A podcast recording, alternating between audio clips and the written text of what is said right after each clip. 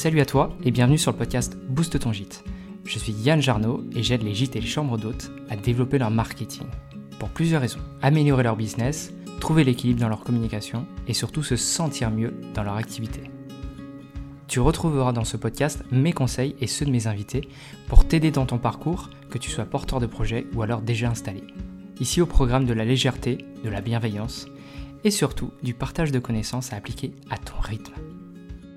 Bonjour et bienvenue dans ce nouvel épisode Carnet de bord. Aujourd'hui, je vais te partager mon expérience dans la création de mon gîte et plus particulièrement dans la mise en place de notre marketing. Pour ça, je te partage à travers plusieurs épisodes de la série Carnet de bord mon ressenti sur les expériences que je vais mener pour mettre en avant notre hébergement. Pour commencer, le premier point que je souhaitais te partager, c'est notre progression sur les deux réseaux sociaux, Instagram et TikTok. Si tu te souviens, lors du dernier épisode Carnet de bord le 3 avril, on est à 277 abonnés sur Instagram et 161 sur le compte TikTok. Nous sommes aujourd'hui à 378 abonnés sur Instagram et 269 sur TikTok, soit une progression de plus de 100 abonnés sur les deux réseaux. Pour le coup, c'est assez équitable. Le constat est toujours le même euh, concernant les abonnements. Sur Instagram, ça se fait via le réseau et les contacts et les partages et bouche à etc., etc. Et pour TikTok, cela passe par la création du contenu et la découverte. Tout ce que je vais te partager par la suite, c'est uniquement dans notre cas précis. Donc peut-être que tu auras des retours d'expérience différents avec tes propres réseaux. Voilà, ne prends pas tout ce que je te dis pour argent comptant. C'est vraiment notre expérience et ce qu'on peut nous en tirer comme conclusion. Le point que je voulais absolument te partager aujourd'hui, c'était au vu de mes précédentes expériences, j'avais constaté qu'il y avait des performances réduites sur le contenu importé de TikTok vers Instagram. Euh, c'est-à-dire que tu publies sur TikTok, tu télécharges la vidéo et tu la republies sur Instagram. Et donc du coup, dans ces cas-là, tu as ce qu'on appelle une watermark, tu sais, une sorte de, petit logo Instagram qui est automatiquement ajouté sur ta vidéo. Et dans ce sens-là, ce que j'avais constaté, c'est qu'il y avait des performances réduites sur Instagram, c'est-à-dire que l'algorithme arrivait à capter que la hum, vidéo était créée sur un autre logiciel, sur un autre réseau social, et donc du coup, il performait beaucoup moins et peut-être qu'il réduisait du coup les performances. Donc, j'avais pensé que ça faisait également la même chose dans l'autre sens, c'est-à-dire de Instagram vers TikTok. Eh bien, j'ai tort sur cette hypothèse.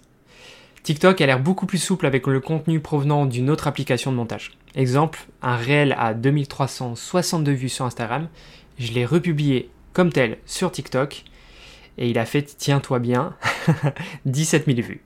Voilà, et ce n'est pas le seul, j'en ai deux ou trois qui ont super performé pendant le mois de mai.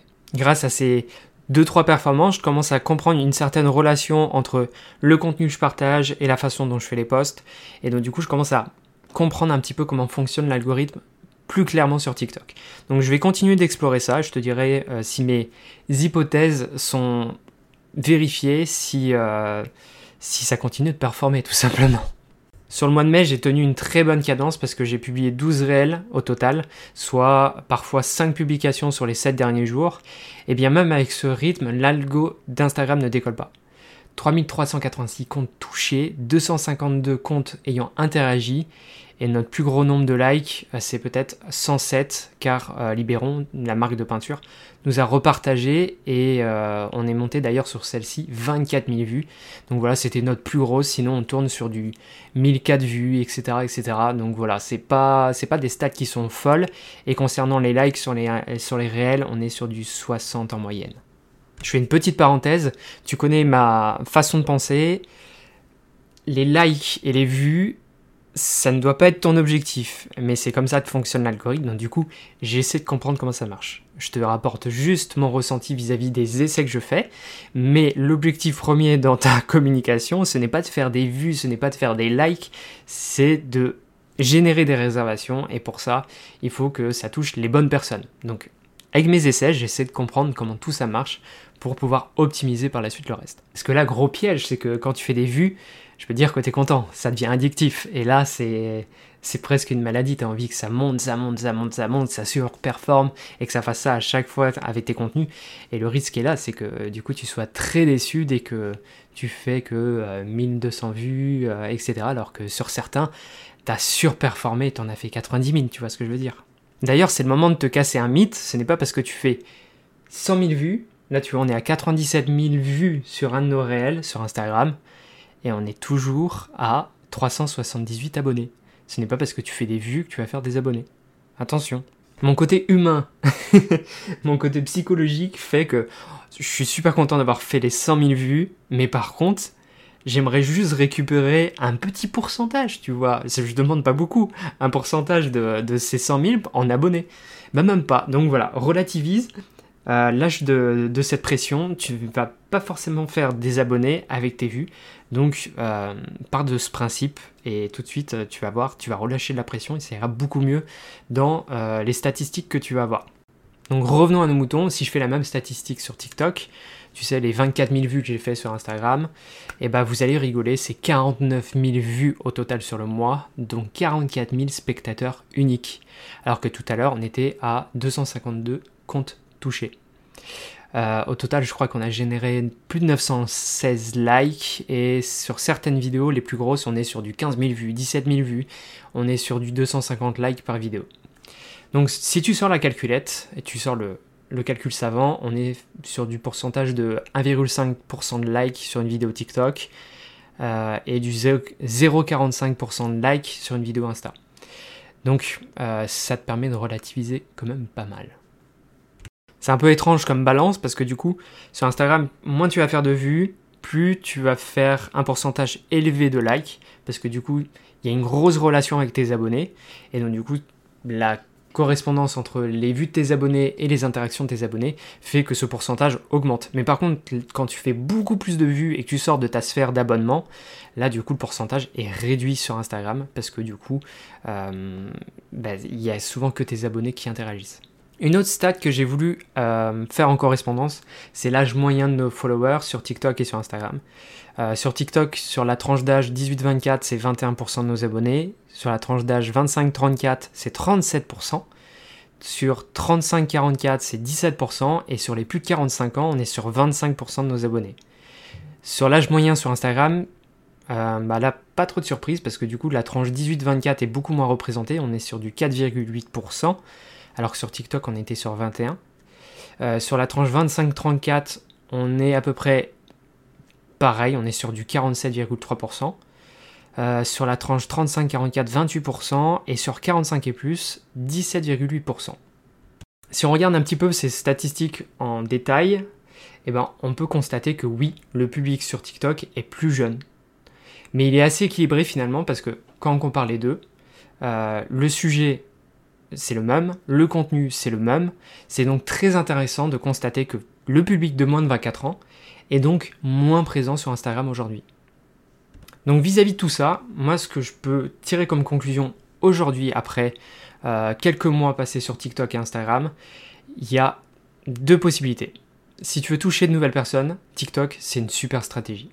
Si tu veux toucher tes abonnés et avoir une relation euh, directe euh, avec eux, eh ben Instagram c'est le meilleur endroit pour ce volume. Si tu veux encore plus de complexité pour ton futur choix, je connais même pas 5% de mes abonnés sur TikTok. Par contre, sur Instagram, je dois en connaître minimum 60%. Donc à toi de voir ce que tu fais avec cette statistique, mais globalement ça rejoint ce que je te disais en début d'épisode. TikTok, c'est bien pour la découverte, et Instagram, c'est bien pour développer le réseau euh, et le bouche à oreille. Dans les prochains mois, j'essaierai la publicité payante pour te faire euh, des retours sur les stratégies à mettre en place. On verra bien comment ça bouge ou comment ça ne bouge pas. En dehors des réseaux sociaux, nous avons dévoilé notre logo mercredi dernier. Et si tu ne l'as pas encore vu, tu le retrouveras sur notre compte Instagram, la Maison qui Et on en est super fiers. Il représente pleinement ce que nous avions envie de retranscrire. Et il est magnifique, il est subtil et le rendu nous correspond super bien, je trouve. Donc merci à toi Lucille si tu écoutes cet épisode. C'est Lucille du studio Notographe euh, que tu as vu passer euh, dans le podcast d'ailleurs. Donc n'hésite pas à aller la voir si tu as besoin d'un logo qui te représente à 100%, voire à 1000%, voilà. en tout cas, nous on est super contents et elle fait un travail fantastique. Maintenant qu'on a le logo, on a pu lancer la création de nos cartes de visite. Euh, elle devrait arriver la semaine prochaine. Et l'objectif est d'en distribuer dans les magasins du coin et à nos amis qui n'habitent pas dans la région. La stratégie, en fait, c'est faire connaître la marque localement pour débloquer des contacts, des partenariats et surtout s'implanter dans le tissu local. Nous sommes sans doute là pour les 20 prochaines années, voire 25 si on compte le crédit, et plus, donc alors vivons le truc à fond. L'idée c'est vraiment de développer l'économie de notre région et elle sera dans tous les cas nous le rendre. Pourquoi donner euh, des cartes de visite à nos amis? Et eh bien le but en fait c'est de développer le bouche à oreille et de récupérer des réservations euh, de gens de confiance qui ressemblent à nos amis et qui sont donc logiquement respectueux. Maintenant qu'on a notre logo et notre charte graphique de poser, ça nous permet aussi de lancer les travaux sur notre site internet. C'est quelque chose dont moi je m'occupe parce que du coup c'est mon métier, mais euh, je t'avoue que c'est pas facile de le faire pour soi-même parce que du coup tu connais l'expression, c'est souvent le, le cordonnier le moins bien chaussé, et ben là c'est pareil. en fait je suis hyper attentif à tout ce qui se passe sur le site. Je me mets une pression de dingue. Euh, euh, et, donc du coup, j'avais besoin d'avoir ce logo-là pour vraiment me permettre de me projeter. Euh, il faut que je me projette sur le contenu à mettre en place, sur le design, etc. etc. pour représenter au mieux ma marque. En tout cas, une chose est sûre, pour l'avoir vécu, faire votre logo est hyper important pour votre tranquillité d'esprit. Je me l'étais moi-même imaginé le faire et puis finalement j'avais renoncé parce que voilà, je voulais vraiment que ça colle avec l'identité de marque euh, que j'avais en tête et parce que du coup ce que j'avais en tête, euh, voilà, j'ai pas du tout les capacités pour le faire. Hein. Je suis pas un artiste. Euh, moi, je peux faire du design sur le web, mais pas du tout pour les logos. Donc c'est vraiment très compliqué et c'est pour ça que j'ai préféré l'externaliser avec Lucille. Donc euh, j'ai aussi un exemple qui est très criant, c'est que je fais le site internet d'une cliente et depuis le début du projet, elle avait à cœur de créer elle-même son logo. Alors pourquoi pas? Mais euh, elle a bataillé sur Canva pendant des mois pour finalement prendre contact avec une graphiste euh, que je lui ai recommandé. Résultat, elle respire enfin de savoir que tout ce qu'elle a en tête depuis le début, eh ben, ça va pouvoir prendre vie et que ça va surtout être cohérent et bien fait. Le problème avec un logo, c'est que c'est petit. Il y a très peu de place pour mettre beaucoup d'éléments, donc il faut surtout pas le surcharger, mais voilà, on a souvent envie de retranscrire beaucoup de choses par ce logo et le piège, c'est de le surcharger à bloc et finalement qu'il n'y ait aucune lisibilité et que tout ça soit pas du tout cohérent. Et finalement, tu vois, la création d'un logo, c'est comme pour le site web. Ce n'est pas une compétence qu'on a forcément et il vaut mieux se faire accompagner pour avancer dans la bonne direction. En tout cas, pour notre site, il va falloir que je prenne du temps pour faire des photos et des vidéos de nos extérieurs et j'ai aussi besoin de faire pas mal de plans d'ambiance sur les plages qui nous entourent. Donc heureusement que le soleil est avec moi en ce moment, il n'y a plus qu'à sortir l'appareil photo.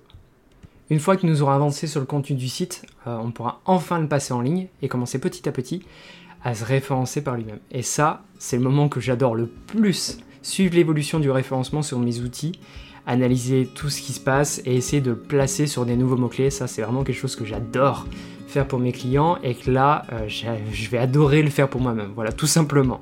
Donc, je pense, je vais beaucoup m'amuser sur ce point.